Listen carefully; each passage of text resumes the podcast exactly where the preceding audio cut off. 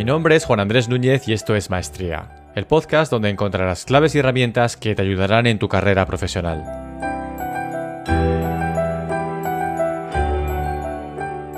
Cada episodio de Maestría está basado en principios humanos, psicológicos, filosóficos y por supuesto en mi propia experiencia personal. Solo una cosa. Puedes hacer todo lo que quieras, pero no a la vez. Esa es una de las grandes verdades que nadie te dice, de la que eres consciente cuando llevas unos cuantos años en este planeta Tierra. Sin embargo, para mí es ley. Te cuento mi experiencia. Si eres una persona inquieta, algo muy tentador y que, como te decía, a mí me sigue pasando todavía, es perseguir o intentar perseguir más bien diferentes objetivos pero con la misma intensidad. Todos son interesantes, todos esos objetivos significan algo para ti, todos te llaman la atención.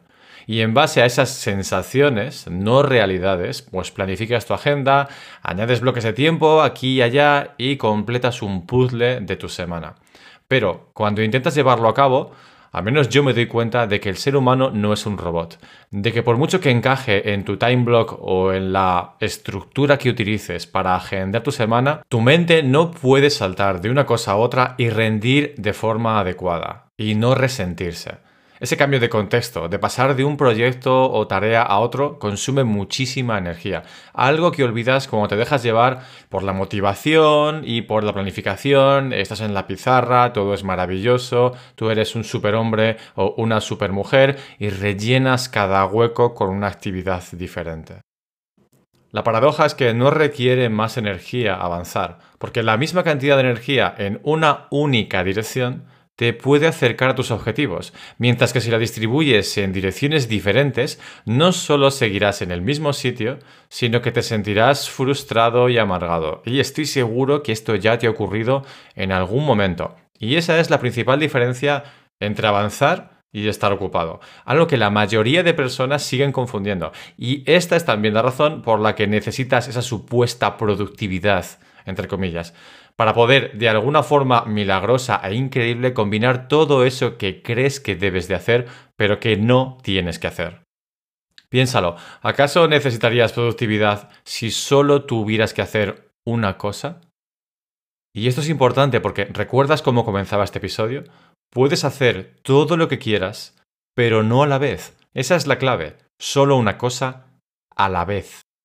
Debes ser sincero contigo mismo o contigo misma y establecer, por ejemplo, tres prioridades en diferentes áreas que quieres crecer y renunciar temporalmente, tenlo claro, al resto. Esto quiere decir que si eres una persona que tiene un montón de ideas, como yo, todas son interesantes, todas son importantes, pero no a la vez. Tienes que decidir cuál quieres perseguir y ser realista en esa decisión y guardar el resto para más adelante. No estás renunciando para siempre, estás renunciando temporalmente. Entonces tienes que planificar tu día, tu semana, tu mes y tu vida en torno a ello.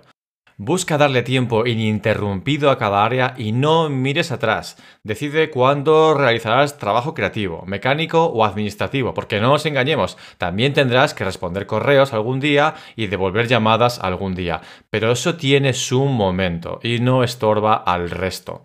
También deja un buffer de tiempo, un espacio libre cada día para posibles imprevistos, porque créeme, van a ocurrir. Y por supuesto, alguien se molestará porque no responda a sus correos con falsas urgencias al instante o no devuelvas las llamadas en ese mismo momento. Pues bien, que se joda. Es tu vida, no la suya. Es tu tiempo, no el suyo. Protégelo, porque cada instante que pasa te queda menos.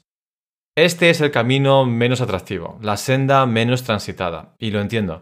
Si decides recorrerlo, tendrás que luchar contra influencias externas, publicidad y sentimiento de FOMO, y todo esto quiere polarizarte. Te sentirás mal, sobre todo al principio. Sin embargo, debes preguntarte, ¿quién sería yo si diseñase mi vida en torno a un objetivo? ¿Qué podría hacer si dedicase mi atención no a lo más urgente, sino a lo más importante? Dicho de otra forma, ¿buscas dejar un legado a tu familia o unas fotos descoloridas como una reliquia de un mundo olvidado? ¿Quieres dejar huella de tu paso por este mundo o un gris epitafio sobre una tumba que ya nadie visita? Ya sabes lo que tienes que hacer. Solo una cosa Puedes encontrar todos los episodios de Maestría en www.maestría.fm. También puedes encontrarme a mí en Instagram y en Twitter. Mi usuario es JuanWMedia.